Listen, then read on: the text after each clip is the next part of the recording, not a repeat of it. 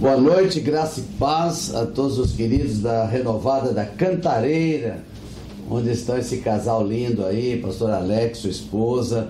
Graças a Deus, porque eu sei que eles estão fazendo um trabalho maravilhoso e são jovens, animados, cheios do Espírito Santo. Eu sei que esta igreja aí vai dar muitos exemplos do poder de Deus e eu me sinto honrado de poder falar para vocês nessa noite um pouco daquilo que Deus tem colocado nos nossos corações e dar a palavra dentro dos assuntos atuais que nós estamos vivendo, como Deus tem trabalhado nesse assunto.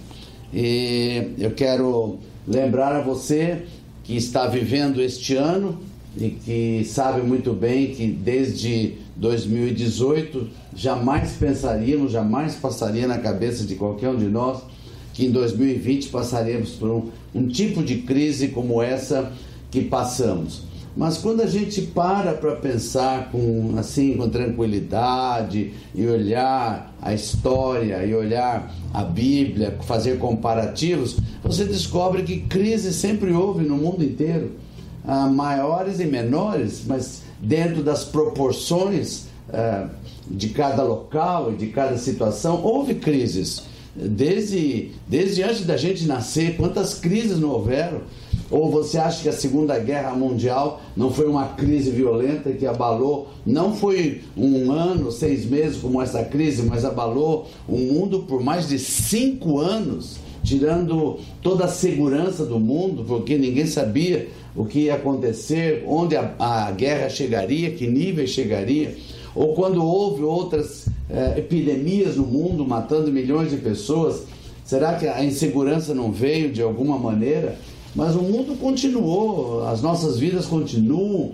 E também, quando lemos a palavra de Deus, também a palavra de Deus nunca mentiu a respeito das crises que passariam pelo mundo, desde a época de Jesus para frente, antes de Jesus, quantas coisas não aconteceram, e depois Jesus mesmo profetizou estas crises todas. Então, não há novidade nenhuma nesse assunto. Não há novidade nenhuma nesse assunto. Por isso que nós temos que tirar lições destas crises. Eu comecei a fazer uma, um enumerado pequeno de o que pode representar uma crise para nós que cremos em Jesus, para você que crê na palavra de Deus, para você que confia em Deus, para você que já aceitou Jesus como Senhor da sua vida, para você que Jesus faz parte já da sua vida. Como, como será isso, né? Como que nós podemos entrar dentro da palavra de Deus? E a gente descobre, pelo menos tem uma frase que eu sempre lembro, muitas pessoas falam, não, só, não é uma frase minha, mas é uma frase ah, oportuna, profética. Crise é a melhor oportunidade para Deus fazer milagres. Não há outra possibilidade de ter milagres quando a gente fala em algo sobrenatural quando não há crises, quando está tudo normal, nós vivemos uma vida normal. E de repente, quando a crise vem, todo mundo para e espera-se um milagre. Quando ninguém pode fazer nada além do que é possível, então nós vamos depender do Deus do impossível. E essa é a nossa diferença de crentes, ou seja, filhos de Deus e daqueles que não têm esperança, que estão desesperados, é, que a primeira reação é medo, a segunda reação é pânico, depois chega até suicídio porque não tem uma esperança. Mas você que crê em Jesus, você que tem sido fiel ao Senhor, que crê nas promessas de Deus, que é um filho que ama o Senhor e sabe que Deus te ama porque Ele conhece você, não como uma pessoa comum, mas como filho dele. Então, com certeza absoluta, as promessas que Ele tem para a sua vida não deixarão de ser cumpridas. O que nós não podemos é pensar como o mundo pensa ou entender como o mundo pensa. Então, eu pego aqui alguns exemplos bíblicos, por exemplo, como que uma crise gerou a oportunidade de Deus fazer algo sobrenatural quando as pessoas entenderam que não haveria outra possibilidade qualquer que fosse se não fosse o sobrenatural de Deus. Vamos começar rapidamente lembrando do povo do Egito. Se você parar um pouquinho para pensar, não foi um mês, dois meses, três meses, um ano, dois anos, foram 430 anos de escravidão. Ou seja, 430 anos vivendo sem ter a sua própria casa, sem ter a sua uh, privacidade, podendo ser morto a qualquer momento, sendo escravo, tendo que trabalhar duro 430 anos. Mas ali gerou a oportunidade de Deus fazer um grande livramento. Ali gerou a oportunidade de Deus operar milagres como nunca tinha sido visto até então. Né? Eu quero ler um texto do livro de Êxodo, capítulo 3, o verso 7 e o verso 8. Êxodo 3, 7 e 8, sobre esse assunto. E disse o Senhor: Tenho visto atentamente a aflição do meu povo. Eu, quando leio esse texto aqui, vejo aqui, eu fico pensando: Deus está vendo a aflição do povo dele. Eu sei que Deus conhece todas as coisas, mas Ele está atento ao seu próprio povo. Essa é a sua atenção principal. E ele diz para Moisés que está no Egito e tem ouvido o seu clamor. Deus não está surdo para ouvir o clamor do seu povo. Deus sabe o que você está passando, Deus ouve o seu clamor. Não tenha dúvida a respeito disso. Ele está apenas esperando a oportunidade de fazer um milagre na tua vida no momento em que você crer nesse milagre, no momento que você entender que a voz do mundo não interessa, o que o mundo diz não interessa, o que interessa é o que Deus está falando na sua palavra a seu respeito. E continuando aqui, Deus fala assim para Moisés: Eu decidi descer e livrar o meu povo da mão dos egípcios para ir por uma terra boa. Ou seja, Deus não vai só tirá-los do Egito, Deus vai colocá-los num lugar melhor. Quando Deus vem sobre a tua vida e faz algo sobrenatural, Ele não simplesmente tira você da crise que você está vivendo, mas Ele tira você da crise e coloca você em algo muito melhor, algo sobrenatural, para que você possa ver a diferença entre o que você era na hora da crise e o que você é quando o milagre e o sobrenatural de Deus vem. E na verdade, então eles saem da escravidão para uma terra nova, uma terra prometida, onde eles podem ter suas próprias casas, onde eles podem eles mesmos plantar, onde não há escravidão. A diferença é muito grande, não foi simplesmente tirá-los do Egito, mas colocá-los num lugar muito melhor. E, isso não foi assim um passe de mágica, né? Não foi assim, tchan, né? E aí mudou tudo. Não, houve um processo. Houve um processo onde o povo tinha que crer. Um processo, onde o povo, depois de liberto, teve que passar pelo deserto, foi por prova. Deus provando o coração deles. Porque tem muita gente que está hoje desesperado, buscando Deus, apavorado, e aí Deus vem e faz um sobrenatural e depois esquece de Deus. E Deus está testando o coração daqueles que Ele está livrando para saber se eles estão com o coração reto, se a motivação deles é correta, se eles realmente estão querendo sair da crise para louvar o Senhor e, e dar testemunho do sobrenatural de Deus. É isso que Deus está fazendo nesse tempo com você. Por isso que nós temos que mudar os nossos olhos, não olhar para a crise, porque crise existe e sempre vai existir, queridos. Não não estou aqui como profeta do mal agouro, mas crises sempre existirão. E o que nós temos que ver, o que fazer na crise, qual é a oportunidade que Deus está dando para que através dessa crise que você está passando, talvez a tua crise seja diferente, talvez você esteja com um problema familiar, talvez independente da questão da pandemia, talvez você está com problema de emprego, ou por causa da pandemia ou não, mas eu não sei qual é a tua crise. Mas eu quero dizer para você que você está tendo uma grande oportunidade de buscar o Deus que você crê, crer nas suas promessas para que ele faça algo sobrenatural sobre a tua vida. Outra coisa muito importante, muitas vezes Deus usa as crises para que a gente reconheça as nossas próprias fraquezas, para que a gente reconheça onde a gente é fraco e busque de Deus, através do Espírito Santo, como mudar o nosso caráter, o nosso comportamento, como mudar as nossas fraquezas em fortalezas. É na hora da crise que a gente vê quem nós somos. É na hora da crise que você vê a diferença entre uma pessoa e outra. É na hora da crise que você descobre quem está com certa fraqueza e quem é forte em determinada área. Você mesmo se autoanalise, sabe que quando passa por uma crise você sabe as suas reações. E as suas reações estão ligadas à sua crença. As suas reações, aquilo que você reage, depende do que você crê. E é óbvio que se você não crê em nada, a tua reação vai ser desesperadora. Mas quando você tem uma fé, você sabe que o Deus que você crê está acima da sua crise, está acima de todas as coisas. Então, quando a crise vem, a sua reação, mesmo que ela tente ser natural, de acordo com o mundo, você se sobrepõe à sua fraqueza e busca uma fortaleza. Eu quero declarar para você que essa crise que você está passando vai te ajudar a pensar, a rememorar a sua própria vida, quais são as suas fraquezas e colocá-las diante do Senhor, independente do momento da crise, dizer: Senhor, eu já percebi onde estão as minhas fraquezas, eu já descobri quais são os pontos fracos da minha vida, eu quero fortalecê-los, eu quero que através da tua palavra eu encontre agora tudo o que eu preciso para mudar o meu caráter, o meu comportamento diante das crises. Outra coisa muito interessante, uma crise pode te levar a você fazer coisas que você jamais imaginou, além dos teus limites. Muitas vezes nós estamos acomodados. A gente conquistou coisas, está tudo bem, parece que está tudo em ordem e entramos naquilo que a gente chama de é, nível de conforto, né? Estamos no nível de conforto. E aí Deus quer dar algo muito maior para nós, algo que a gente nem está imaginando que a gente pode provar, está além dos nossos limites. Mas a gente está tão acomodado que aí Deus deixa e permite uma crise. E a crise pode te levar ao fracasso ou pode levar você a superar todas as coisas que você conseguiu fazer até hoje. A crise pode te levar a levar você a, além dos limites da sua capacidade. Quando eu, eu leio a palavra de Deus, eu encontro uma história muito interessante que você deve conhecer.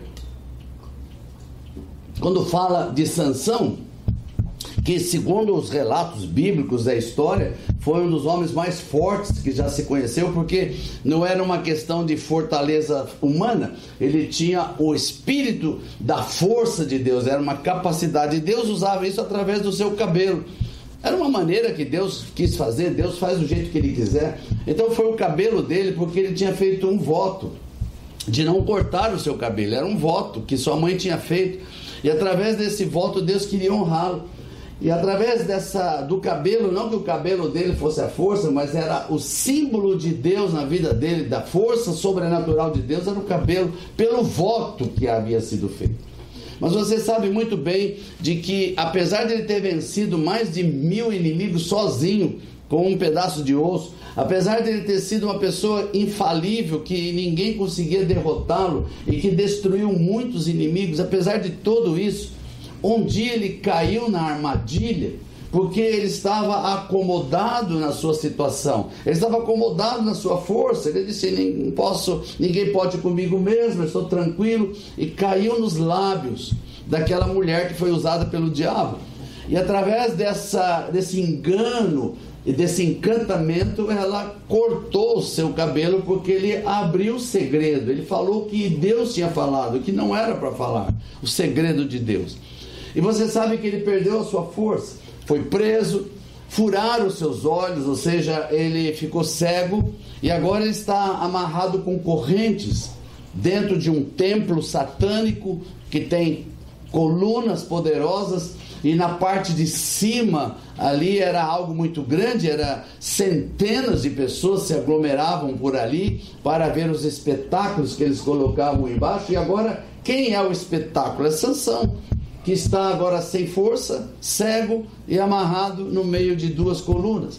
Mas aí ele lembrou da crise que ele está vivendo, ele lembrou que agora ele perdeu toda a força, ele viu a sua fraqueza, ele viu que a armadilha que ele caiu, e ele conseguiu ali, através do poder de Deus, de fazer um clamor, de lembrar das palavras da sua mãe, lembrar das palavras que Deus falava com ele. E ele fez ali um pedido: Senhor, me dê mais uma oportunidade, mais um momento de força.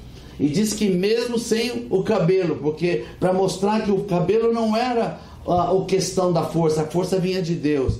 E naquele momento Deus mostra que ele supera o seu limite, sem a força que ele tinha antes, sem os olhos, porque ele está cego. Ele abraça aquelas, aquelas colunas onde ele estava preso e com a sua força, que agora é a força do Senhor, ele derruba aquelas colunas todo o templo cai. E segundo o relato bíblico, só naquele dia morreram muito mais inimigos do que todos os dias da vida dele quando ele tinha a sua força normal. O que, que significa isso? Que na crise ele pôde superar os seus limites. Quero declarar sobre a tua vida que se você olhar com os olhos de Deus, essa crise que você está passando é uma oportunidade que Deus está te dando para você ir além dos seus limites, além da sua capacidade, além do seu comodismo, de tudo aquilo que você já conquistou, de você ir além, conquistar muito mais, coisas extraordinárias que vão provar que no meio da crise o milagre de Deus é sempre maior. Aleluia. Por isso, completando essa mensagem simples de hoje para a sua edificação. Crises sempre vão existir. O que você precisa decidir hoje é o que fazer com a crise. Se a gente pegar os exemplos bíblicos, Jó passou por crise. Um dos livros bíblicos que tem mais essa história de crise é o de, de livro de Jó. Toda a história dele mostra toda a crise dele, terrível. Não preciso aqui relatar a história de Jó, mas você sabe muito bem que no início ele perdeu tudo, tudo, tudo: família, bem, saúde. Mas ele não deixou de crer que o seu redentor ainda vive e que ele estava debaixo de algo que Deus estava no controle, e ele manteve-se firme, apesar de todas as injustiças dos amigos, de toda a perseguição, de toda a acusação. E o que aconteceu? Ele superou a sua crise de uma forma extraordinária de ter agora o dobro de tudo que ele tinha antes, não só em família, mas em bens e saúde. Se você pegar exemplo Elias, Elias teve crise também. Apesar de ser um profeta de Deus, um profeta que descia fogo do céu, um profeta que ressuscitou morto, esse era Elias, mas chegou uma hora que veio desânimo sobre ele, veio depressão, ele chegou a pedir a morte, porque é algo humano isso.